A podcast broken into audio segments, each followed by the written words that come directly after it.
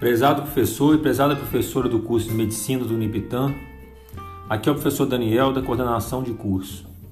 Se você me perguntar qual é a principal aptidão de um bom professor, além da didática e do conhecimento técnico, direi que sem sombra de dúvida é a capacidade de avaliar e de dar um bom feedback ao estudante. A avaliação deve ser da, mas também para a aprendizagem.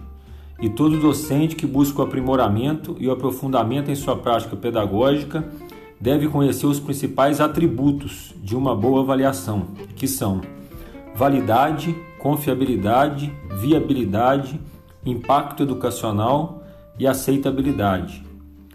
Você sabe o que é um exame de alta aposta?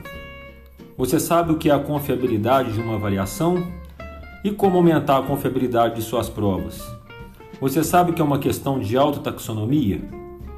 Temos percebido alguns pontos para melhorias no processo de elaboração das avaliações escritas do nosso curso, bem como de seu feedback.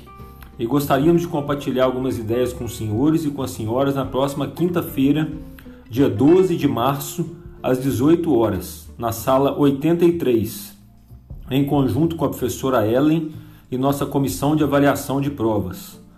Será uma capacitação de duração aproximada de uma hora e é de fundamental importância que todos os professores responsáveis por módulos ou disciplinas compareçam, bem como aqueles que precisam elaborar qualquer questão de prova.